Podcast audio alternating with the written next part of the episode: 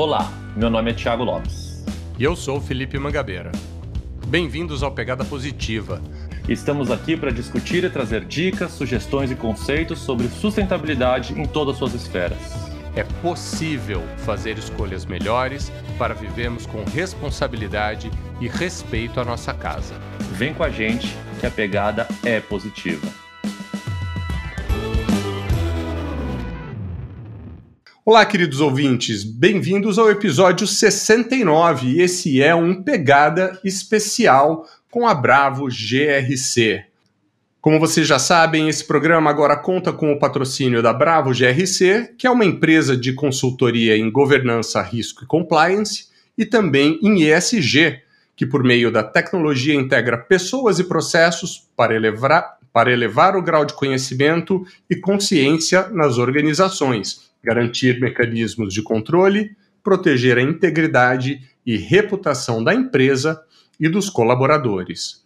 Ao longo da série Pegada Especial, estamos compartilhando com vocês a visão da Bravo GRC como praticar efetivamente ações em ESG.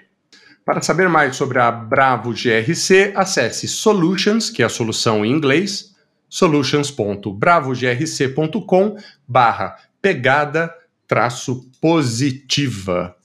E vamos lá, Tiago Lopes, bem-vindo, fale oi para os nossos ouvintes e aproveita e já apresenta quem é o nosso convidado especial do Pegada Especial. Olá, queridos ouvintes. Bom dia, boa tarde, boa noite. Hoje, o nosso Pegada Especial tem a presença ilustre do sustentabilista, no meu xará, Tiago Labliuk. Até me corrija se eu tiver falado errado o teu sobrenome. O Tiago, ele é diretor de Delivery Soluções da Bravo GRC. Formado em Sistemas de Informações com especialização em Economia e Finanças, especialização em Estatística aplicada para negócios e MBA em Data Science e Analytics pela USP. Tiago, por favor, dê um alô para os nossos ouvintes. Olá, pessoal. Tudo bem com vocês? É uma honra estar aqui também. Meu nome e sobrenome está perfeitamente pronunciado, Thiago, então foi perfeito. É um prazer estar aqui com vocês. E esse episódio vai ser um episódio de confusão.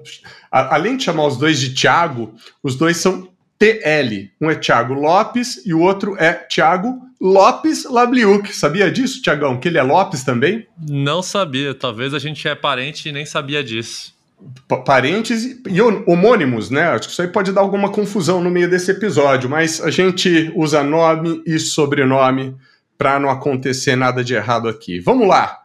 Thiago Labliuk, um cara que estudou data science e, e uh, estatística aplicada, certamente alguém que fala de dados e números na sua rotina, né? E aí, uh, dados e números, eles podem ajudar a comunicar histórias de sustentabilidade e mostrar indicadores para investidores de ESG, não é? Como é, que, como é que esses dados hoje em dia podem ser aproveitados para os relatórios de sustentabilidade, Tiago? Qual a importância disso?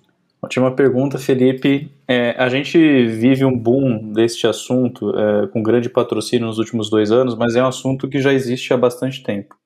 Né? Então, é, existe agora uma observância e uma atenção muito grande do mercado financeiro com relação a um volume muito alto de investimentos direcionados para investimentos de impacto barra ESG. Hoje não existe uma, uma, uma, classificação, uma distinção muito clara o que, que é ESG, o que, que é, genuinamente é impacto, ou seja, é uma mistura, uma categoria de investimentos. E os fundos, enfim, todos os investidores é, que começaram a dar atenção a isso justamente pelo fato uh, da situação que estamos atualmente, necessitam de entender se a promessa de, das empresas ou de uma boa ideia está alinhada com aquilo que se espera na geração de impacto. E como é que você acompanha isso? A gente tem o desafio desse acompanhamento ainda não ter a menor padronização. É totalmente qualitativa e julgamental. Então, a importância de se ter os dados ao a favor do business é justamente para apoiar o business a demonstrar que está numa trajetória correta, que está numa trajetória alinhada totalmente àquilo que foi prometido. E o investidor vai ficar totalmente satisfeito, primeiro, olhando o lado financeiro do retorno esperado, sobretudo o lado do impacto, que agora são dois, duas dimensões que andam completamente juntas, então a parte de reporte de sustentabilidade, que em muitas empresas é, já existia esse assunto, mas era um assunto um pouquinho mais é, setorizado, um pouquinho mais tímido dentro das empresas e se percebeu o valor que, que isso tem e agora ganha grande relevância. Então, sem dúvida nenhuma, o reporte a respeito de iniciativas ESG, tanto interna quanto externa, certamente é, um, é, um, é o caminho necessário para medir esses resultados. Não, legal. É, e a gente sabe, né, que tem muito dessa dificuldade, né, da questão de transformar histórias em números, né? Então, relatórios contam muitas histórias e a gente busca indicadores que investidores, mercado, outras partes interessadas também têm a respeito disso. É, e, nessa, e nesse âmbito, é, a gente vê que tem muito dado sendo gerado né? Tem muitas coisas que estão aí a, a é, disponíveis para o mercado consultar, né? Então eu queria é, conversar um pouquinho sobre a questão da, da qualidade dos dados, né? Então hoje muita coisa é feita ainda manualmente essa qualidade dos dados, mas a gente vê que cada vez mais os algoritmos estão avançando é, e, e, a gente está tendo mais essa, essa mentalidade mais sistêmica na, na questão de qualificação dos dados, né? Então, explica para a gente um pouco como funciona e o que, que a gente pode esperar um pouco do, nos próximos anos. Legal, Thiago. É, o que, que, eu vejo? Né? A tecnologia ultimamente ganhou uma escala tão grande que praticamente democratizou o acesso a recursos extremamente sofisticados. Então, desde capacidade de processamento, capacidade de armazenamento, até acesso a algoritmos de, de inteligência artificial etc., estão hoje disponíveis para não só para grandes empresas, mas para empresas que estão começando agora. Então, o que, que, eu, o que, que eu observo? Hoje a gente vira, vive uma era na qual a gente produz um volume de dados, a gente consegue armazenar uma capacidade bem inferior do que produzimos e, a, e conseguimos analisar uma fração daquilo que a gente armazena. Então, hoje o desafio é, é justamente como tratar essa é, é, inúmeros formatos de, de informação, de dado, pra, em prol de um, de, um, de um relatório que traduz essa história, como você bem disse, a respeito da empresa, né? Então, o que, que acontece? Hoje, é, como teve um boom também de, de, de, empresas patrocinadoras de SG, a gente, é, isso eu vejo como um lado positivo, mas ao mesmo tempo tem o seu próprio risco inerente, que surgiu especialista de ESG em todo que é lugar. E as empresas, praticamente todas, sempre né, aparenta patrocinarem é, esse assunto há muito tempo. E a gente sabe que não é uma verdade absoluta. Então, para todas as empresas que já têm esse aspecto de patrocínio ESG, começaram então, mesmo que timidamente com algum processo interno, legal, como é que a gente coleta essas informações e publica para o investidor, para a sociedade? Então, esse processo de coleta, divulgação, formatação, ele é novo também para muita empresa. Então, você vê o processo de coleta, formatação e publicação tendo que ser acelerado justamente para atender a demanda de mercado. E, esse, e aí que está o risco, né? Ou seja, você pode ter as empresas que vão falhar no reporte por um erro operacional, e talvez você tenha aquelas empresas que falhem no reporte propositalmente, né? Ou seja, com a intenção de dizer que faz alguma ação de, de impacto e não faz. Então, para a empresa que quer garantir a sua reputação de maneira íntegra, é melhor validar bem as informações que estão sendo divulgadas. Então, a importância de coletar os dados, tratar os dados, e, e, os dados às vezes estão em diversos locais, de maneira distribuídas, não tão estruturados e etc., vai ser muito importante para que a empresa alinhe o discurso dos executivos, alinhe o discurso do, do, do programa de comunicação daquela empresa e, sobretudo, demonstre esses resultados. Porque o maior risco vai ser, eventualmente, uma empresa que diz investir em determinada ação de impacto e uma outra empresa ou uma outra ONG ou o próprio mercado podendo acessar dados públicos contradizer aquilo que eventualmente uma empresa determinada está falando. Então, assim, a auditoria e a governança vai ser muito importante para garantir essa qualidade. Então, e além disso, Thiago, tem, um, tem uma outra história, né? Eventualmente, empresas de porte muito grande acabam tendo iniciativas relacionadas à sustentabilidade. Uma área cuida de social, outra área cuida de ambiente, uh, outra área cuida de governança, mas não existe uma integração, né? Das áreas e, e dos esforços e dos objetivos, né? eventualmente, por ser uma empresa muito grande, é, pode ser difícil conseguir concatenar as ações para que tenha um, um, um, rumo único, né? Um objetivo comum para toda a corporação. E aí, uh, como você falou, integridade de dados é muito importante, né? E a tecnologia hoje, ela nos permite compilar, guardar, manipular muitos dados. E a Bravo dispõe de tecnologia e serviços para construir esses processos e controles para uma melhor governança, não é? Quais tipos de serviços podem ajudar nessa análise para que a gente tenha uma empresa integrada, com uma gestão apontando para o mesmo norte e, naturalmente, uma área de governança cuidando disso e podendo reportar isso com propriedade? Ótima pergunta, Felipe. É, a Bravo já vem atuando há muito tempo no sentido de promover integração entre as áreas de controle, riscos, auditoria e por aí vai. Porque há muito tempo a gente já encara que essas áreas trabalhando de maneira é, singular, né, isolada, não tem o menor sentido, uma vez que o, o negócio, o business, está completamente buscando as integrações. As plataformas hoje são integradas. A nossa vida social está integrada com a profissional e vice-versa. A gente faz tudo por um celular, ou seja, o nosso viés já busca integração. Né? Então, e quando existem exageros ou desconexão entre diversas frentes, você vai ter contradições, ou seja, o board vai começar a ver uma informação da área de riscos trazendo como uma preocupação, e a área de produto que está querendo explorar determinada região ou determinado recurso está num outro viés. Perfeito. Então, como é que eles se juntam e não, não é que tem que deixar de gerar valor, não, mas é gerar valor de forma responsável. Aquela necessidade de trazer valor é, única e exclusivamente no curto prazo, eu acho que os investidores, os próprios gestores, passam a ter uma mudança de comportamento porque sabem que não, não é sustentável, literalmente, né? Ou seja, você pode ter um retorno muito grande no começo e depois você não conseguir sustentar isso na linha do tempo, não é confiável, né? Então, a Bravo vem nesse sentido, vendendo consultoria, vendendo soluções tecnológicas que integrem essas áreas em prol de trazer uma única verdade. Não que seja, uh, uh, uh, refraseando, não é, não é uma única, mas uma, uma verdade íntegra.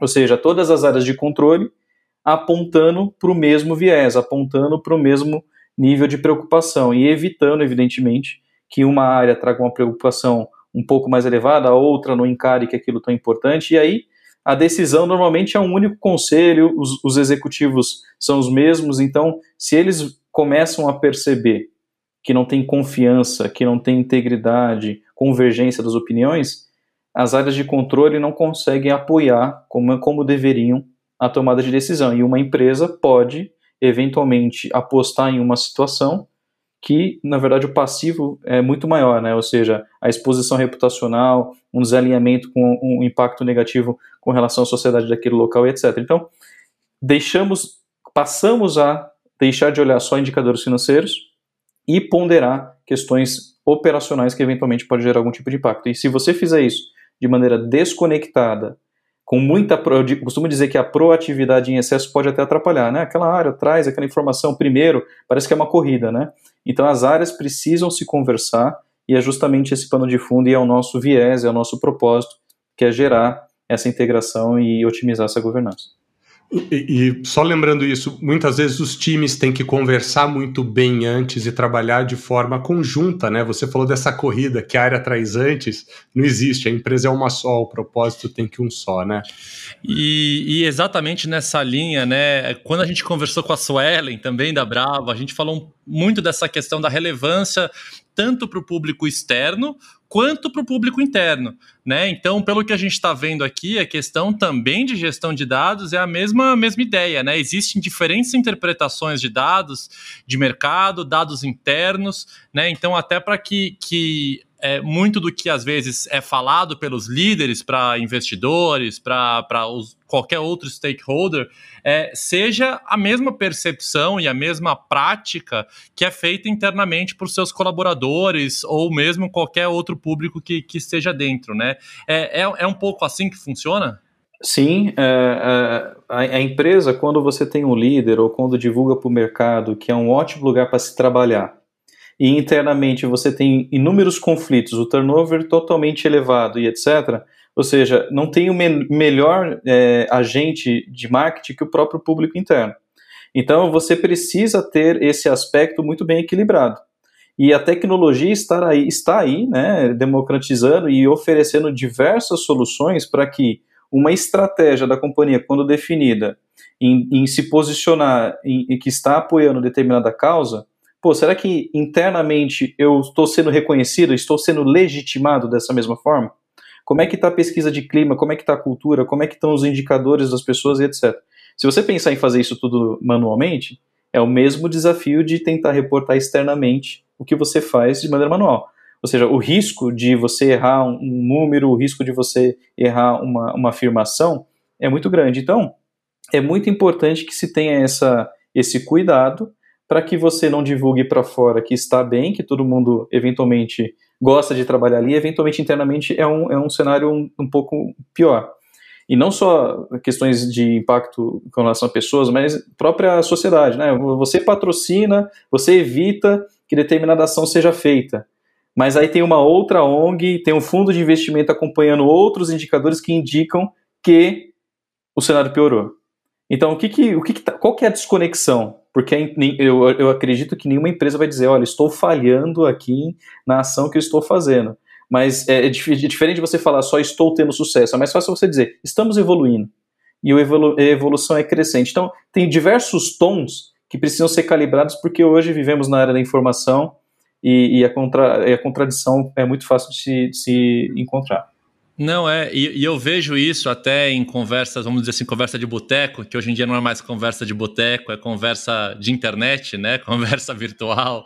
É, eu, sem citar nomes de empresas, mas é, a gente vê também muito essa questão de, olha, tal empresa é certificada, tem um selo, né?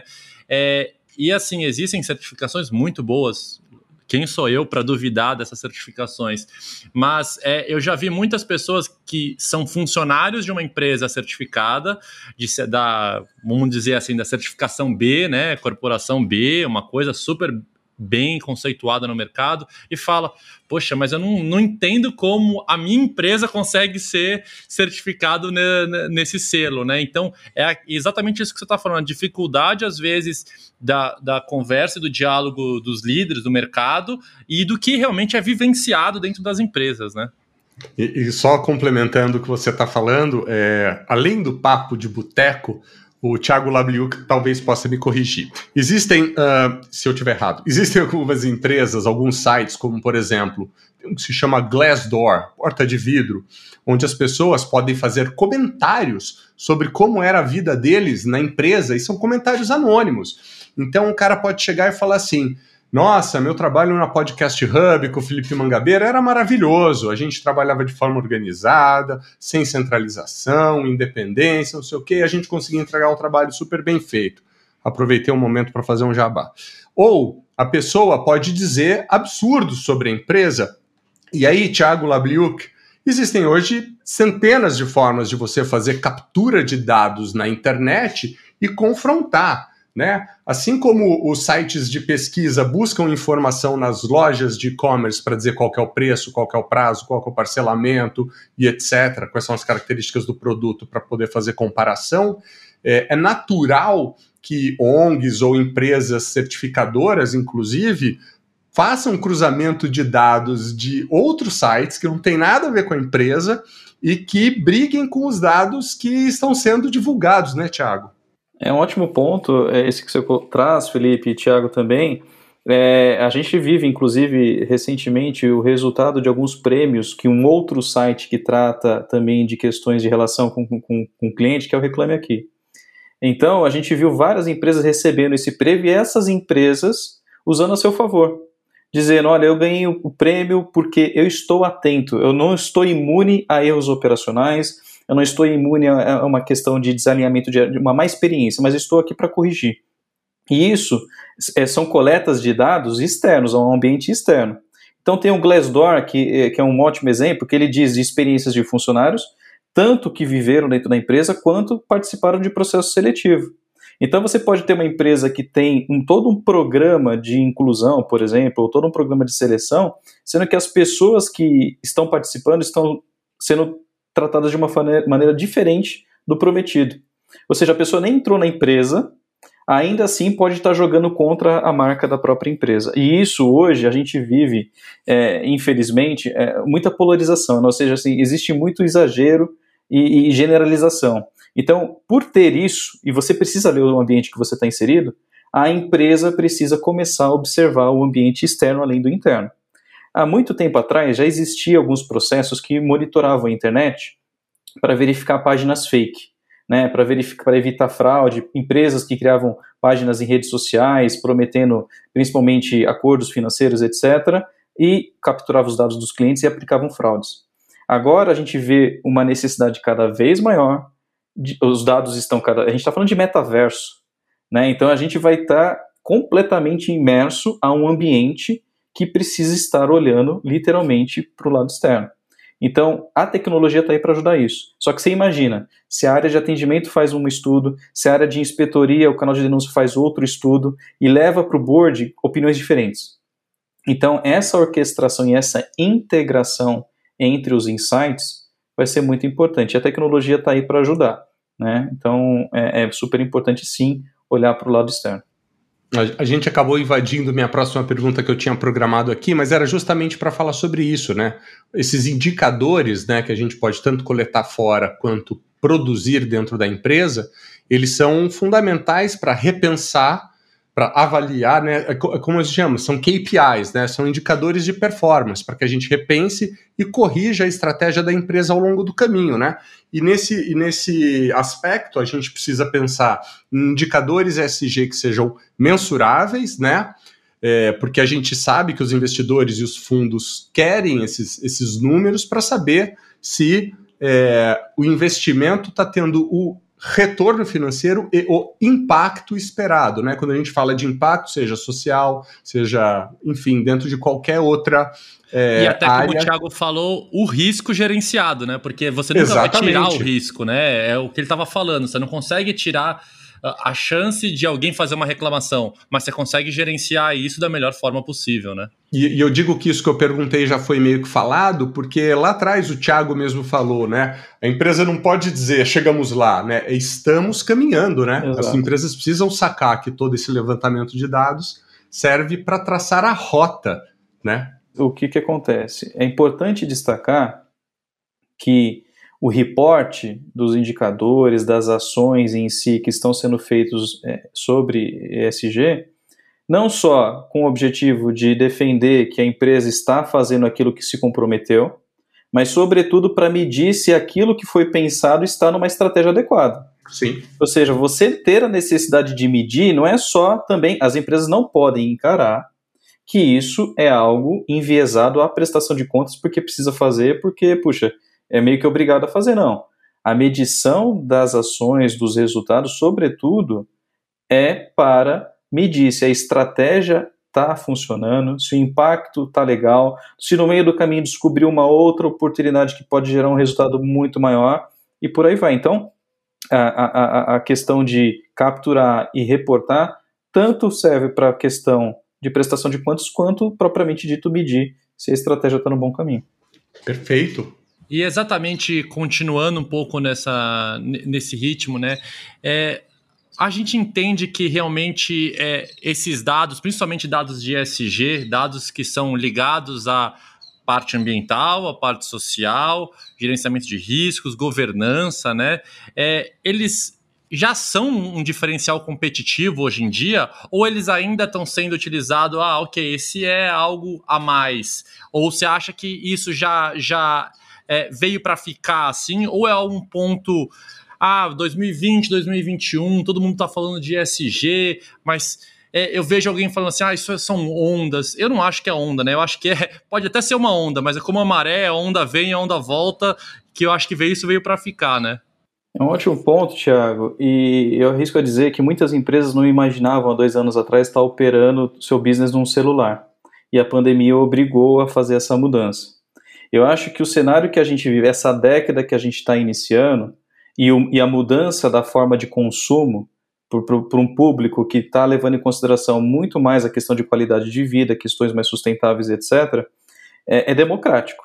Ou seja, você vai precisar se adaptar a isso ou, se, ou você não vai ter demanda. E outras empresas que nascem da noite para o dia com esse viés estão ganhando muito espaço. Lembrando, tecnologia está democratizada, investimentos estão disponíveis e por aí vai. A gente vive uma onda de M&A quase que 100% maior do que o ano passado. Uau. Ou seja, então, a, a, empresas maiores que não se adaptarem vão sofrer um pouquinho. Porque não é nem questão de só demanda externa. Funcionários não vão querer trabalhar para ela. Então, você, o, o business entrou em checkmate no sentido de necessidade de mudança. Né? Então, toda essa mudança comportamental se faz necessário ter todas essas reflexões. Então, certamente, é, é uma, uma, uma, questão, são aspectos e hábitos que chegaram e vêm vem provocando um ritmo de consumo há muito tempo, consumindo recursos de maneira exagerada, que agora se fazem necessário ter uma reflexão sobre isso. Então, é, a gente não, é, que existe, a gente não pode generalizar, né? A gente tem as outras empresas que geram valor, geram impacto em questões sociais, só que no meio ambiente está pecando um pouquinho. Então, é, é, vai ter sempre que ter um equilíbrio, ou seja, uma compensação de alguma forma. E se você não conseguir saber o nível de compensação que você precisa fazer, você só vai saber com report, com análise de dados e por aí vai. Porque senão vai ficar no achômetro né? Ou seja, alguém que quer ficar bem na foto vai chegar lá dizendo, olha, a gente está bem com relação a isso. Aí vem no outro dia uma notícia dizendo que não é bem assim. E aí todo mundo fica perdido.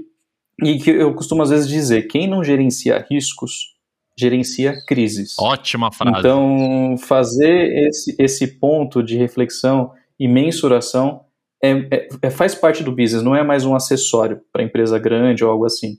É parte do business. Não, e você fez um comentário que eu só queria ressaltar aqui que eu acho que foi excelente, que é a questão de até então as empresas estavam preocupadas em, é, em buscar clientes, né? Buscar exatamente é, o, o, o cash no final.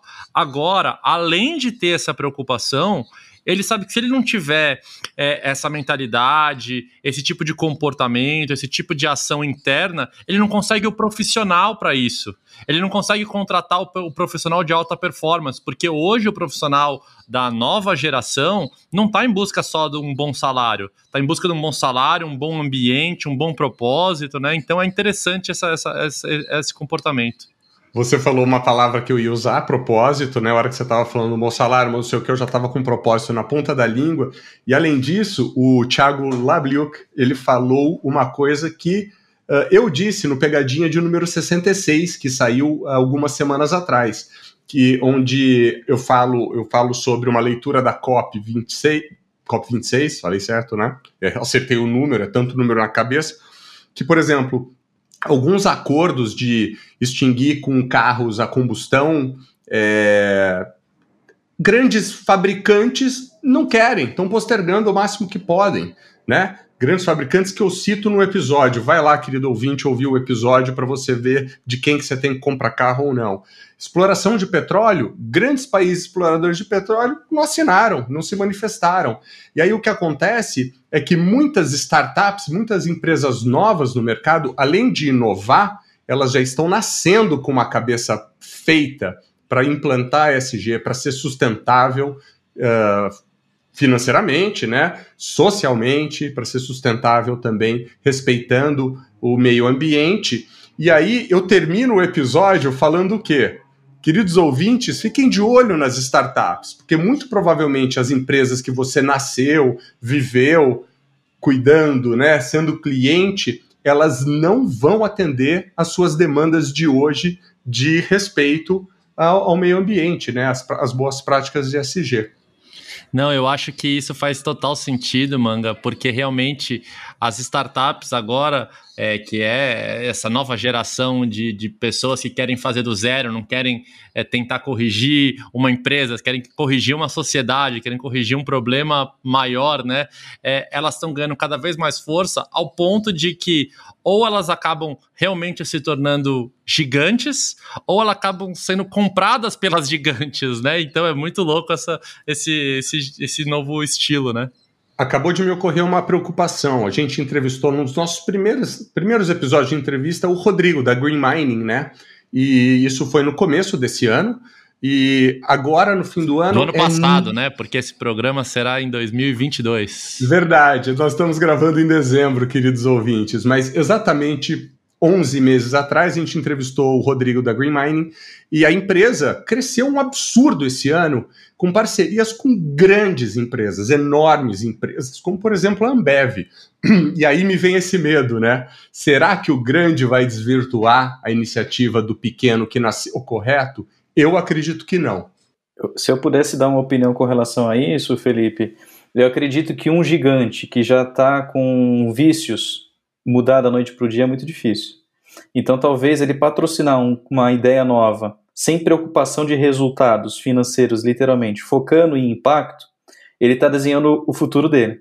Então, hoje eu vejo que essas startups absorvidas em grandes programas de bust de, de investimento, na verdade, são laboratórios para fazer o desenho do business do futuro. E isso é diluído na linha do tempo, essa transformação. Fantástico. E vocês não tenham dúvida que mesmo com esses patrocínios, os resultados são apurados. Então, eu remeto à importância de ter um programa interno. Eu costumo dizer que não adianta você fazer muitas frentes. Faça algumas que você tenha é, certeza de que está indo bem, entendeu? E reporte isso, evidentemente. E eu go gosto, gostei muito disso que você colocou, porque a gente entende que as mudanças têm que vir de dentro para fora. Então, se nós trouxermos a mudança para dentro do nosso universo, a gente consegue começar a mudar a mentalidade de toda a base da empresa. Tiago Lopes, um abraço para os nossos ouvintes. Quando a conversa é boa, passa rápido, né? Agradeço muito, Thiago Labliuk, pela ah, participação hoje. Foi muito rica, é muito legal é, conversar com alguém de dados de sustentabilidade. Eu acho que é uma visão ainda diferente que a gente não tinha abordado ainda dentro do nosso um ano praticamente de programa. É, acho que abriu portas para outras conversas futuras, para que a gente possa dar continuidade disso em outros papos, em outros episódios. Agradeço muito e um abraço a todos. E por favor, Thiago, dê um, um último alô para os nossos queridos ouvintes. E só lembrando que todos os contatos do Thiago vai estar na descrição desse episódio aqui também. Pô, Tiago, meu xará, Felipe, foi um prazer estar aqui com vocês, podendo explorar esse tema que é tão importante, tão relevante para o momento que vivemos. É, e é isso, é, é, é, gerar impacto e medir esse impacto, é, nem que seja de maneira evolutiva. E, e acredito muito na mudança. Então, é isso. Foi um prazer estar aqui com vocês. Prazer todo nosso, Thiago. O papo realmente foi fantástico. Tiago, meu parceiro Lopes, obrigado por esse ano, por essa aventura que a gente começou junto e que nós sabemos a dor que é, né? Mas a gente, voltando ao que eu sempre gosto de falar, nosso propósito é uma das coisas que o Tiago falou a, a informação precisa rodar para que boas decisões sejam tomadas. Então, o nosso papel aqui como podcasters, como podcast Pegada Positiva, é levar informação para todo mundo, não só quem é do meio do, da, da sustentabilidade ou de governança ou de qualquer, não só os empresários, as pessoas das empresas, mas também todo mundo. Então, querido ouvinte, te peço Recomende o nosso podcast, passe essa informação adiante, porque essa é a única forma que a gente vai conseguir mudar o mundo. Queria agradecer vocês mais uma vez. Não deixem de nos seguir no arroba podcast Pegada Positiva, uh, no LinkedIn também como Pegada Positiva, e também a Bravo GRC, que toda semana sempre tem post bacana sobre governança, risco, compliance e ESG. Em janeiro, vem aqui uma novidade. Nós vamos tirar umas semaninhas de férias, eu e Thiago Lopes, para a gente começar a preparar a segunda temporada do podcast Pegada Positiva, que muito provavelmente vai estrear em fevereiro. Desejamos um feliz ano novo para vocês, que 2022 seja muito melhor, muito mais sustentável e com muito mais compromisso em cuidar do nosso mundo e das pessoas que nele, que nele vivem. Um grande abraço a todos e até 2022. Não esquece, hein? Vem com a gente que a pegada é positiva.